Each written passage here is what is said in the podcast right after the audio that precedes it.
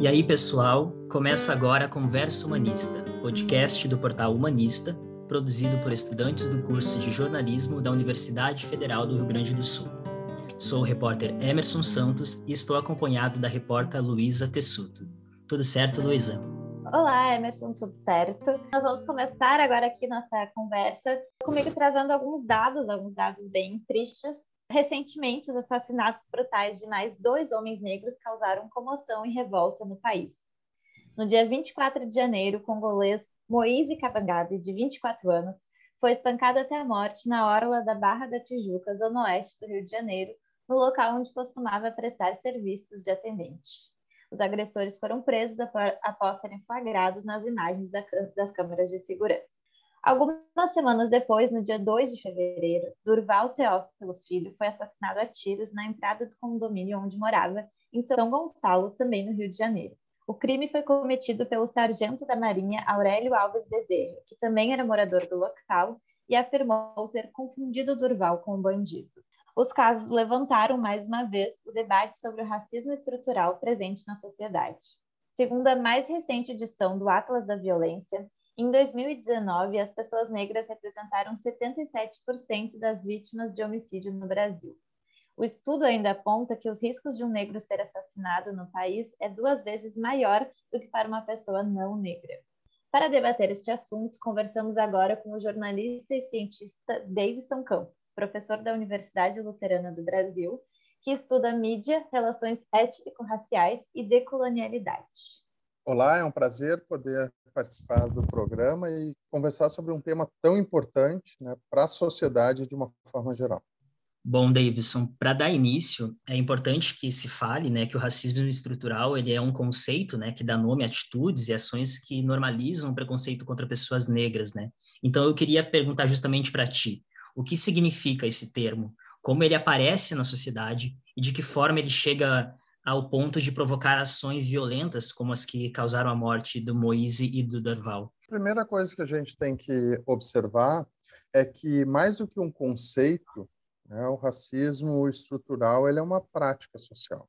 Né, e é uma prática estruturante das relações sociais de uma forma geral. Então, se observa em todas as instituições e organizações possíveis da nossa sociedade, e aí eu falo instituições no sentido semântico mesmo, né? quer dizer, as coisas que nós dizemos, pensamos e fazemos que nos precedem, ou seja, a cultura, e também uh, as instituições né, enquanto política, né, as formas de organização uh, do comum.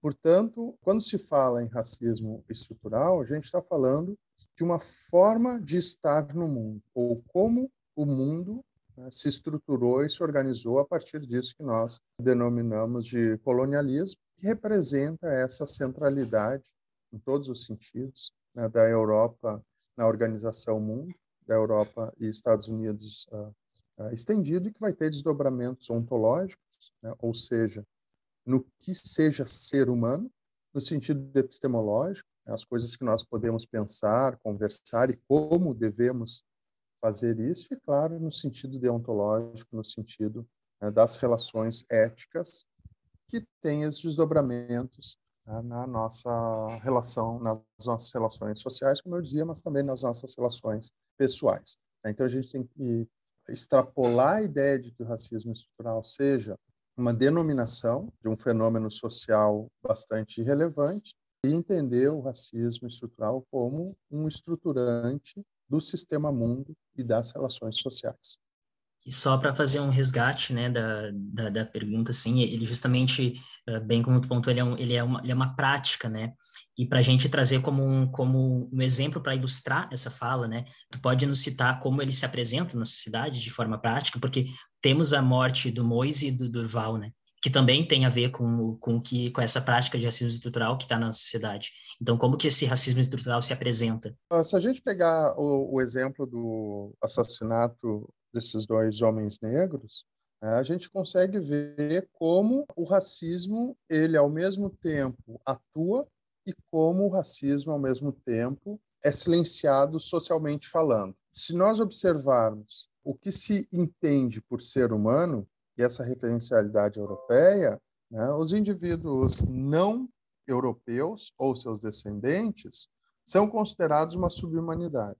Por isso que se fala nas populações indígenas, negras, como outro, outro do ser, o ser humano, nessa perspectiva, né, nessa ontologia, ele é o, o homem branco. Então, o racismo opera dessa forma, de desumanizando esses outros corpos, né, considerados outros, e ao mesmo tempo ele é silenciado porque quando acontece um evento como esses assassinatos, eles ganham muita repercussão social. Então a morte de negros no Brasil não é uma exceção. A morte de negros no Brasil é um projeto, é uma permanência que se iniciou com todo o processo de escravismo né, e que a gente pode ver no nosso cotidiano. Claro que, em função é, das, da nossa realidade ser muito pautada pelo jornalismo, é, quando um evento ganha mais visibilidade midiática, de uma forma geral, é, quando tem maior valor notícia, né, um homem assassinado na beira da praia, é de uma das praias cujo metro quadrado é o mais caro do mundo, frequentado né, por pessoas de todo mundo, isso vai ganhar visibilidade.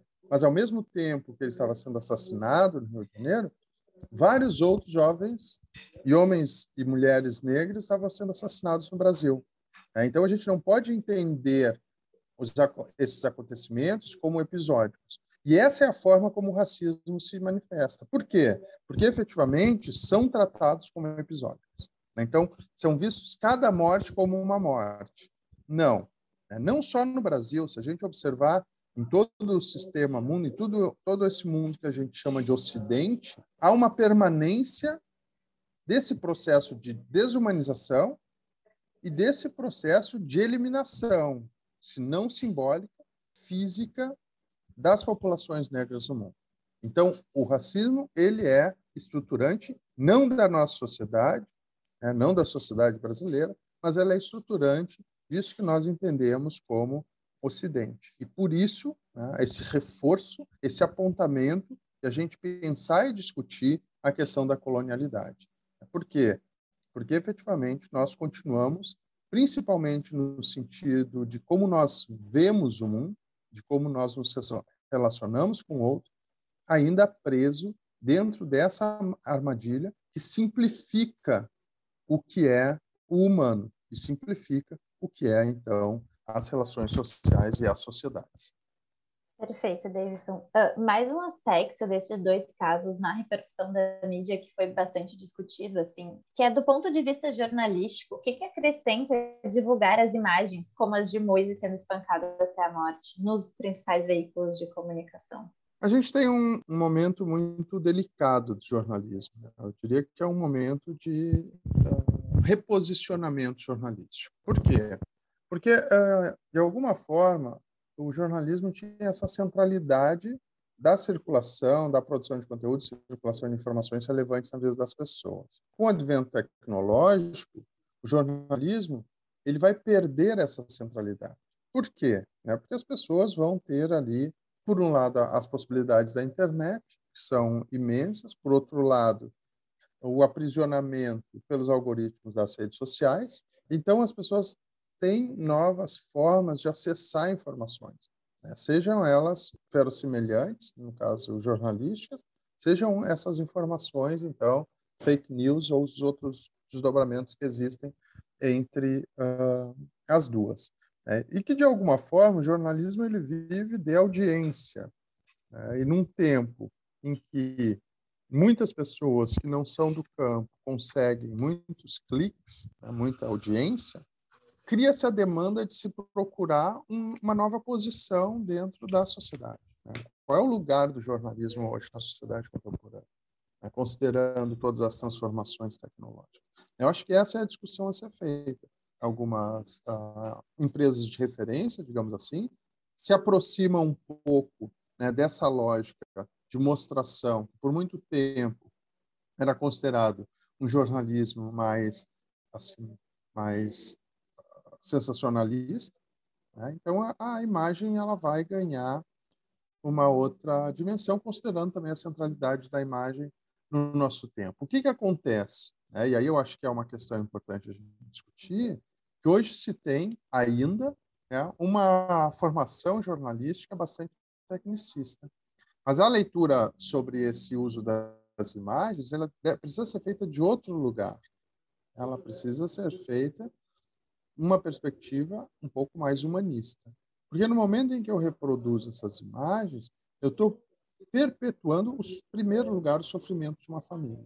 Vai ser obrigada, de alguma forma, vai ter que se desligar do mundo, de permanentemente tornar presente aquele momento, que é um momento de bastante sofrimento.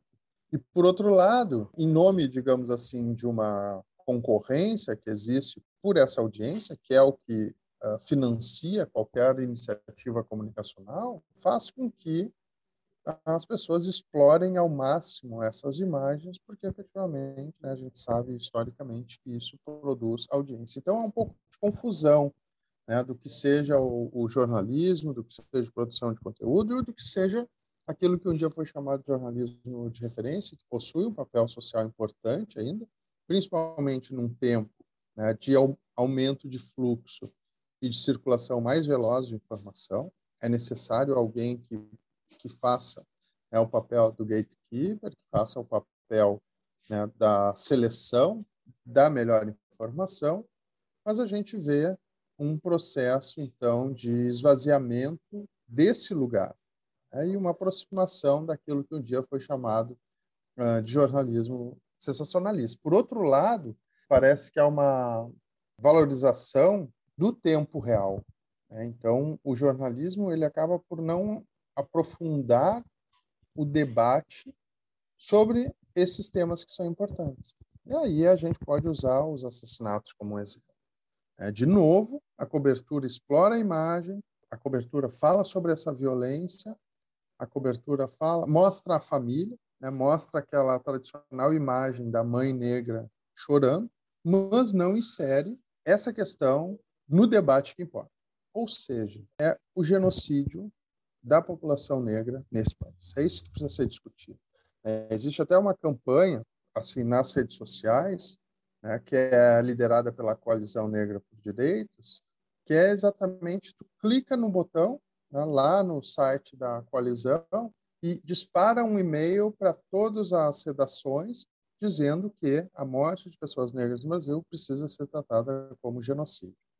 Essa questão que o jornalismo tem que repensar e voltar, né? a, a, buscar mais profundidade e menos instantaneidade né? na sua produção. Então, uh, a gente tem que pensar sobre, né?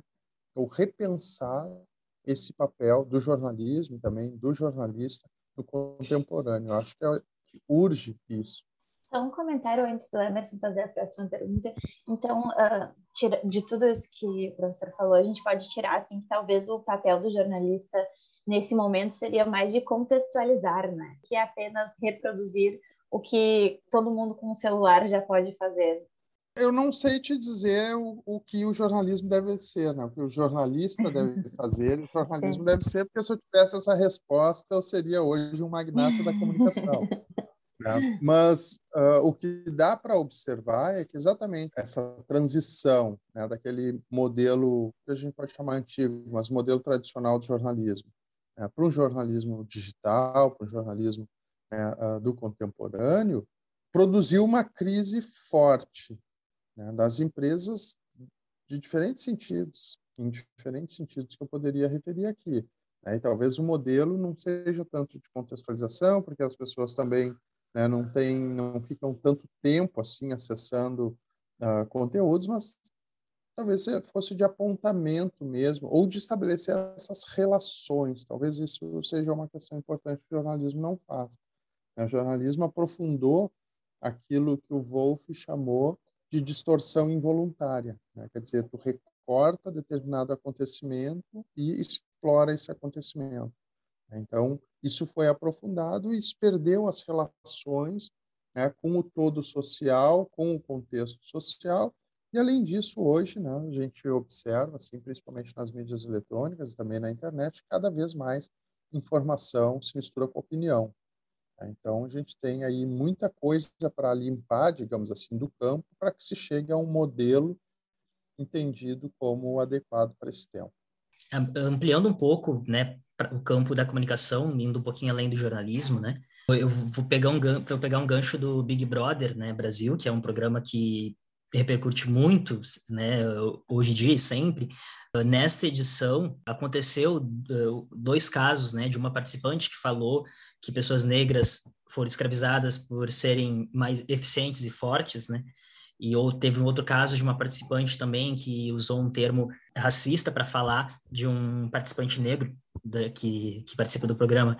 A partir disso, assim, eu, eu queria perguntar para o senhor, né, que papel que esses programas, né, que, que acabam trazendo essas questões em rede nacional, assim, para um público muito amplo, que papel que eles têm dentro desses debates na, na sociedade, né, a partir das, das, das, narrativas que eles constroem, assim, né, e como essas falas desses participantes, eles estão relacionadas com o racismo estrutural a partir do indivíduo, né. Duas questões, né, eu acho que programas como Big Brother têm pautado, inclusive, jornalismo. Né? O jornalismo está mais preocupado com os bastidores e com né, a informação de, do privado, da alcova, digamos assim, do que com essas relações dos fenômenos sociais. Essa eu acho que é a primeira questão.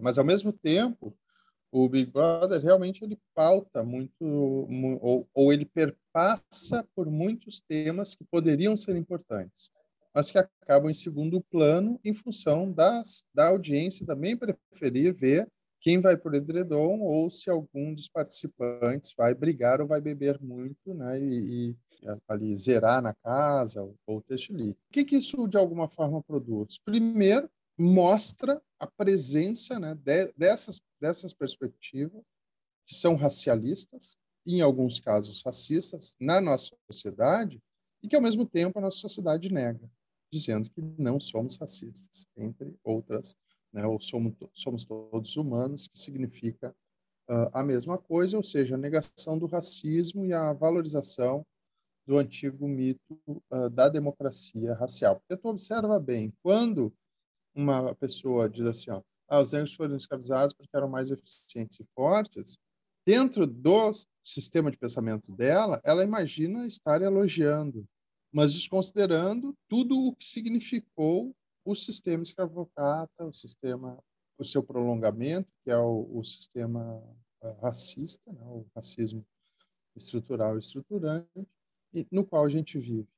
Né? Então, existe muita ignorância no debate, existe muita falta de entendimento do que seja no debate, e muitas vezes esses programas acabam pautando as, as, as coisas dessa forma, mesmo temas importantes como o racialismo. Por outro lado, mostra a normalização no Brasil dos casos de racismo, né, que são permanentemente desconstituídos como crime, porque racismo é crime e dessa forma deveria ser tratado. Mas no Brasil, a gente sabe, infelizmente, de uma forma geral no Ocidente, pela aquela questão da desumanização dos corpos não brancos, mesmo que o crime esteja tipificado em lei, ele acaba sendo uh, entendido como um desvio de personalidade, ou então com um momento de descontrole, etc. Ou seja, o crime acaba por ser uh, desconfigurado, que é o que faz que exista pouca ou nenhuma né, condenação por racismo no Brasil. É, e quanto à, à questão do, do, racismo estrutural, do estruturante na nossa sociedade, é a normalização dessas falas. Ou seja, está normalizado a, presença na nossa sociedade do racismo, está normalizado na nossa sociedade, aí eu não falo na nossa sociedade brasileira, falo na sociedade como o sistema mundo, né, o mundo como a gente vive, está normalizado a homofobia, está normalizado o, o machismo, está normalizado todas essas relações que tensionam, pressionam esses considerados outros.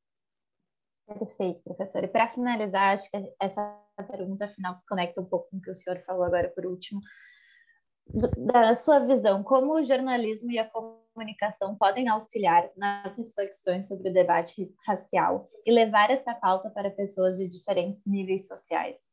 Bom, eu tenho pensado um pouco sobre isso e produzido um pouco sobre isso junto com outras pessoas, com orientandos, discutido com pesquisadores. E aquilo que a gente chama de racismo estrutural e estruturante, ele é muito forte na mídia, na, na imprensa, né, de, um, de uma forma geral, exatamente porque ele antecede, ele estrutura as lógicas de funcionamento dessas organizações e ele precede, por exemplo, a própria linha editorial dos veículos. Porque se a gente abrir qualquer veículo do, do Brasil, nós vamos ver aquilo que eu estou chamando de uh, referencialidade ali exposta.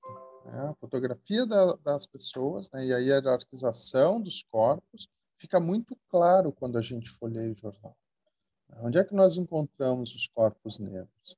No esporte, né? na, na, na, música, que são lugares uh, permitidos, né?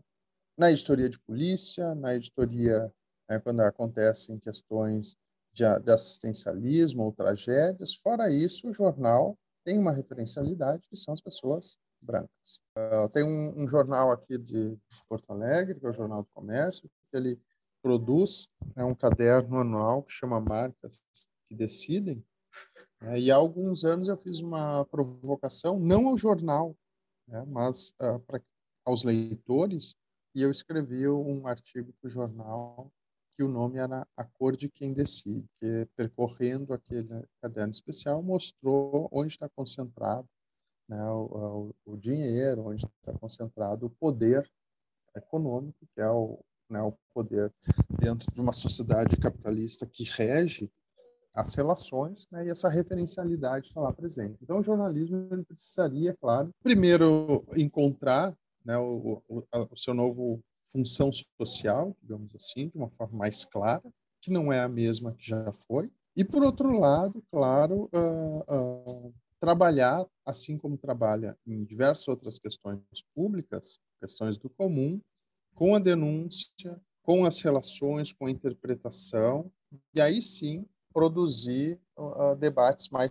qualificados e, consequentemente, né, produzir a partir da, das diferentes formas de leitura da sua audiência posições sobre essa questão, porque a gente vive, volto a dizer, em termos ampliados, numa situação muito uh, violenta por os considerados outros. Aí essa violência é simbólica, permanente, seja por essa invisibilidade que é produzida uh, pelo midiático, seja pelas relações pessoais, né, que espelham as relações uh, sociais, e cada vez mais essa violência atinge fisicamente. É importante dizer que a discussão tem que fugir de entender o racismo como um ato pessoal. Nunca é um ato pessoal. Ele é reflexo de todo um conjunto de relações sociais e de instituições que referenciam aquela relação pessoal.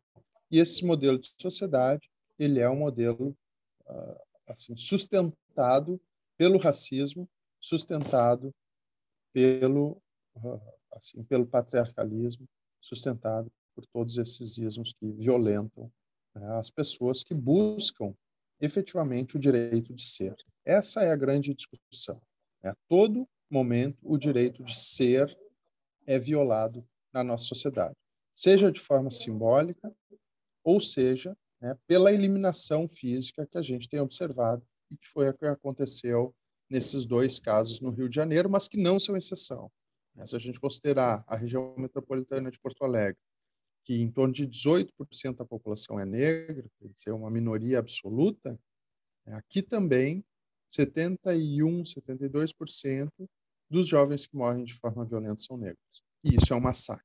É um massacre ainda maior se a gente considerar que, em termos do Brasil, né, a população negra é maioria, e assim como né, todos os dados indicam que não só pela morte, né, mas pela morte social, pela morte da cidadania, a gente vive numa regra que eu costumo chamar de 8 por 2. A cada 10 pessoas em situação de pobreza, em situação de dificuldade no Brasil, né, de vulnerabilidade, oito são negras e duas são brancas. Na elite brasileira, a gente vive o inverso. Oito são brancas e duas são negras. Então a gente precisa uh, atacar esse abismo de desigualdade que existe, né? mas para que isso seja possível, né, a gente tem que produzir e criar um novo modelo. Então é quase um modelo teórico, infelizmente. Né? Mas, na prática, os movimentos sociais negros, assim como diz a professora Nilma, têm ensinado cada vez mais não só a lutar, a resistir, mas também proposto estratégias e modelos alternativos para melhorar minimamente né, a forma como esses chamados outros vivem na nossa sociedade. Perfeito, professor. Esse foi mais um episódio do Converso Humanista, onde a gente conversou com o professor Davidson Campos. Muito obrigado por ter aceito o nosso convite, professor. É sempre um prazer conversar sobre uh, esse tema, porque efetivamente a gente colocando em circulação um debate, né, se conseguir atingir uma pessoa, já é um grande feito.